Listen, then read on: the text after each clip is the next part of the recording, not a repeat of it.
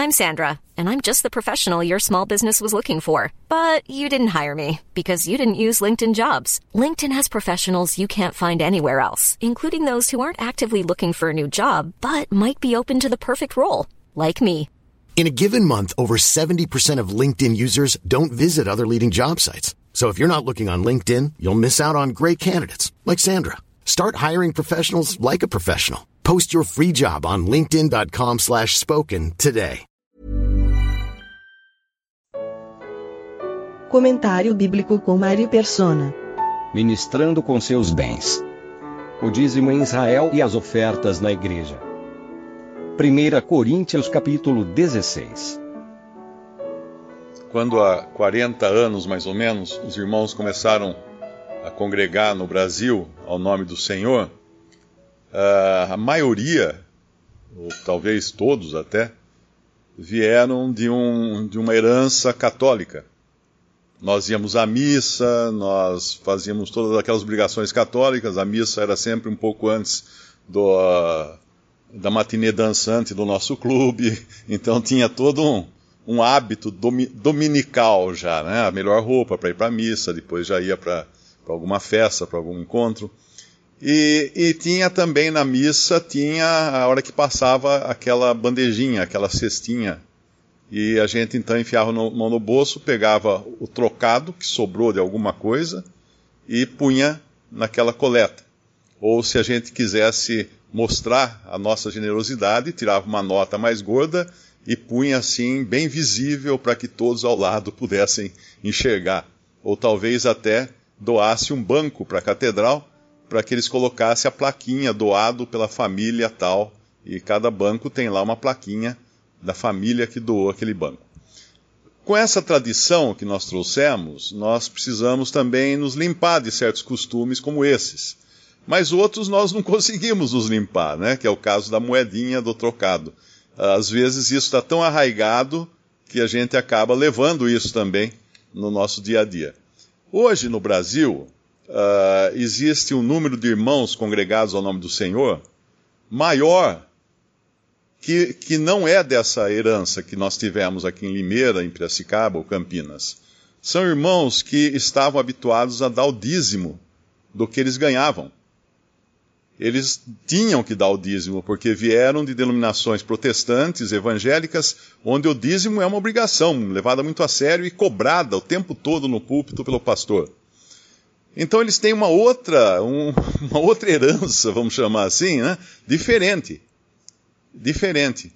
E aí, entende, quando, quando entende que o dízimo era uma instituição para Israel, porque tinha necessidades de se sustentar toda uma classe sacerdotal, existia uma elite em Israel, que era a classe sacerdotal e dos levitas, que não trabalhava em outra coisa a não ser nas coisas do Senhor. E quando, quando a igreja foi formada, a, essa classe sacerdotal estava tão corrompida, tão corrompida, que nós encontramos um cristão convertido lá em Atos, ah, dando o seu terreno, a sua propriedade, colocando, vendendo a sua propriedade e trazendo o preço, colocando aos pés dos apóstolos. Ah, era Barnabé, eu acho. Barnabé. Ele coloca. Agora, quando você vai saber quem é Barnabé, ele era levita.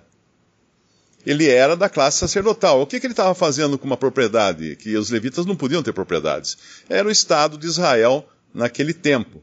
E ele, provavelmente, tocado na sua consciência, ele quis ajudar também os irmãos pobres ali, que tinham necessidades, e então ah, fez isso, deu. Ah, e depois nós vemos Ananias e Safira tentando parecer que tinham dado, e acabam sendo julgados por causa disso, com- por, por ser um pecado de morte ali naquele momento, era uma coisa gravíssima pecarem contra o Espírito Santo. Mas o, o ponto é que muitos vêm e vêm com essa ideia do dízimo. Puxa, mas então não tem dízimo? Mas então como que faz então? Bom, não tem dízimo, porque o dízimo é uma instituição para Israel. E era uma instituição para sustentar uma classe sacerdotal. Você não tem uma classe sacerdotal agora. Não temos um templo todo revestido de ouro para dar manutenção em Jerusalém. Não existem todas aquelas obrigações de ficar sacrificando animais, de ficar ah, cuidando de utensílios e tudo mais. mas existem outras necessidades, como esta que Paulo agora está falando aqui, que é dos irmãos pobres, os irmãos pobres da Judéia. E existem essas necessidades, continuam existindo em todo o mundo. E com, como a gente já sabe, né, existem irmãos que têm necessidades. Agora, existem maneiras também de suprir essa necessidade. Uma delas é pela coleta. E isso vai depender da consciência de cada um. A coleta é uma forma de suprir as necessidades dos santos, suprir as necessidades da obra do Senhor, porque quando a gente escuta a notícia, ah, o irmão está lá em Fortaleza, está lá no, no meio da Amazônia visitando os contatos, tudo. Como é que ele chegou lá? Não é? Uh, será que a TAM deu uma passagem grátis? Uh, não. Isso foi feito com recursos de irmãos e de assembleias para que eles pudessem fazer essas viagens e visitar irmãos e visitar assembleias e levar o evangelho e pregar o evangelho, e levar na África o evangelho. Nós estamos vendo necessidades hoje que são muito maiores do que existiam aqui há 40 anos. E existe então essa necessidade de suprir isso daí. Agora, uma coisa muito importante de entender: quando esse, essa maioria de irmãos que saíram das denominações, uh, quando eu digo que eles trouxeram uma, uma herança eles trouxeram uma herança também que é muito errada, porque todos os domingos ou todo culto eles escutavam alguém pedir dinheiro. Não, porque tem que pedir dinheiro, precisa construir um templo, precisa levar os evangelistas, as missões e blá blá blá, e tem que pedir dinheiro e tem que pedir dinheiro. E muitas vezes isso também vem impregnado, e é uma coisa errada, porque eu não encontrei ainda na, na Bíblia, não sei se, se existe, mas eu não achei, em nenhum momento algum servo de Deus pedindo dinheiro ou pedindo sustento. Paulo explica que, uh, que aquele que trabalhava era digno do seu salário, né, era digno de sustento. Mas ele não estava pedindo para ele. Tanto é que ele fazia tendas para poder se, se sustentar, porque ele não queria usar desse direito. Mas ele recebia também ajuda. Em Filipenses capítulo 4, nós encontramos Paulo falar justamente sobre isso eu acho que é o capítulo 4, versículo 15.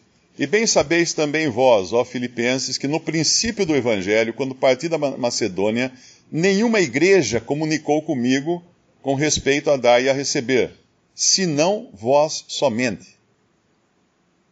Porque também uma e outra vez me mandastes o necessário a Tessalônica. Não que procure dádivas, mas procuro fruto que aumente a vossa conta. Mas bastante tenho recebido e tenho abundância, cheio estou, depois que recebi de Epafrodito o que da vossa parte me foi enviado, como cheiro de suavidade e sacrifício agradável e aprazido, aprazível a Deus. E aí entra aquele versículo de Hebreus do sacrifício. Então, no momento em que uma assembleia provê para um irmão que está na obra do Senhor, que está levando o evangelho, que está pregando, ainda que ele não peça, porque Paulo não pedia para ninguém, ainda que ele não peça, está fazendo esse sacrifício agra agradável. E aqui então Paulo agradece, na verdade, a glória vai para Deus agora, porque ele fala: Meu Deus, segundo as suas riquezas, suprirá todas as vossas necessidades em glória por Cristo Jesus. Uh, e tem uma passagem, eu acho que é 2 Coríntios, quando fala que pela abundância uh, muitas graças são dadas a Deus. Ele está falando desse assunto também na comunicação que se faz para com os santos. É importante ler essa passagem, eu acho que é 2 Coríntios 9,11, deve ser assim então. Isso, para que em tudo enriqueçais para toda beneficência, a qual faz que por nós se deem graças a Deus.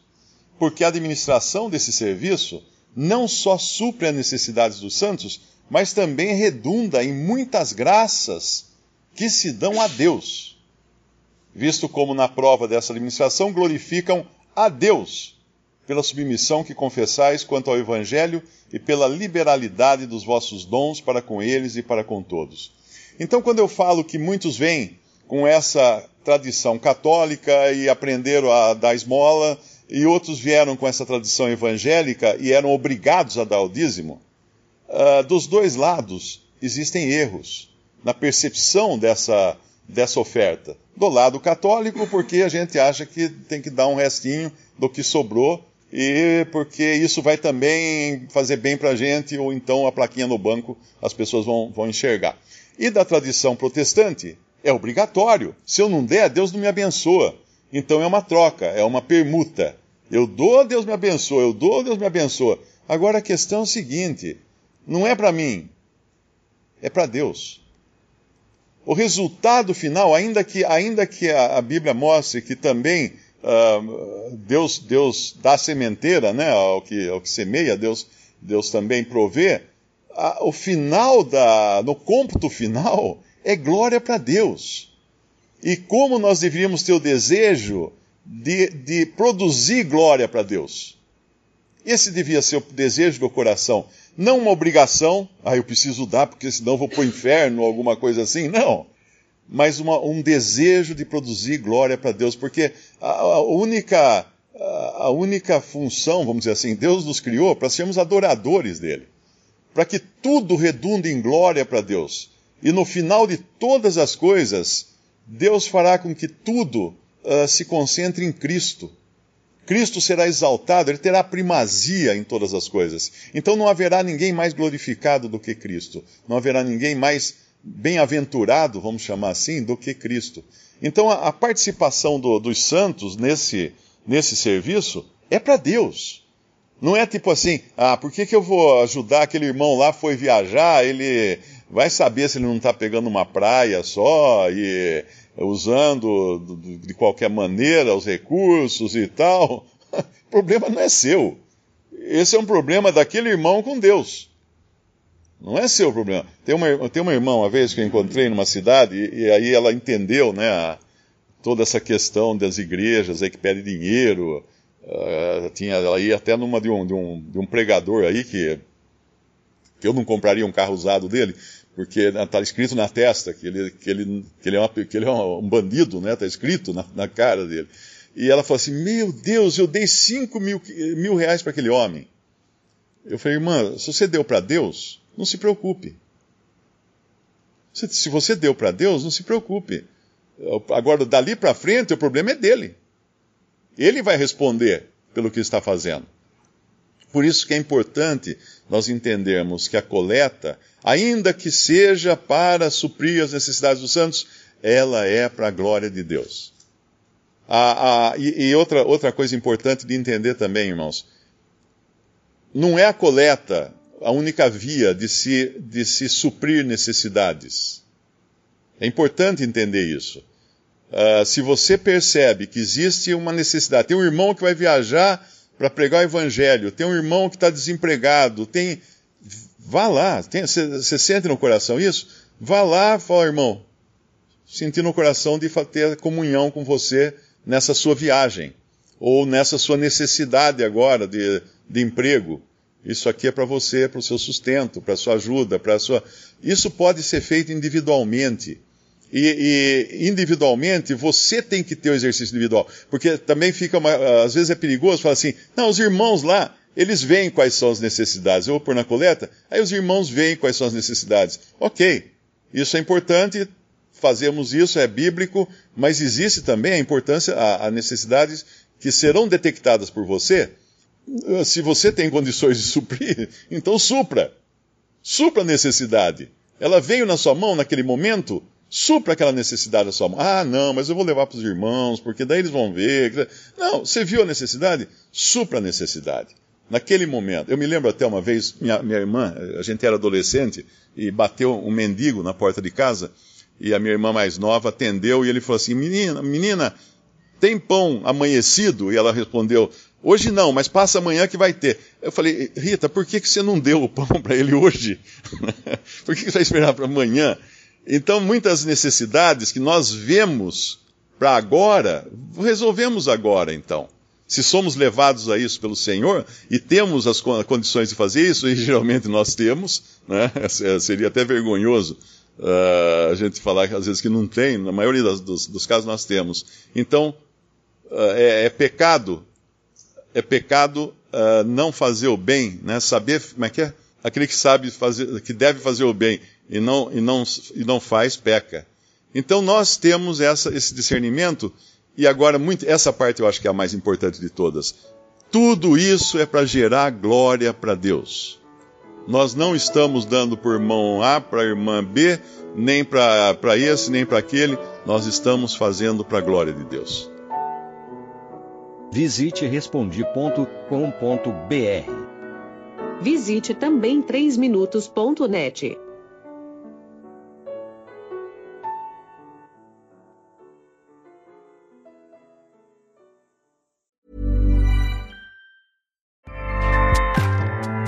ACAST powers the world's best podcasts. Here's a show that we recommend.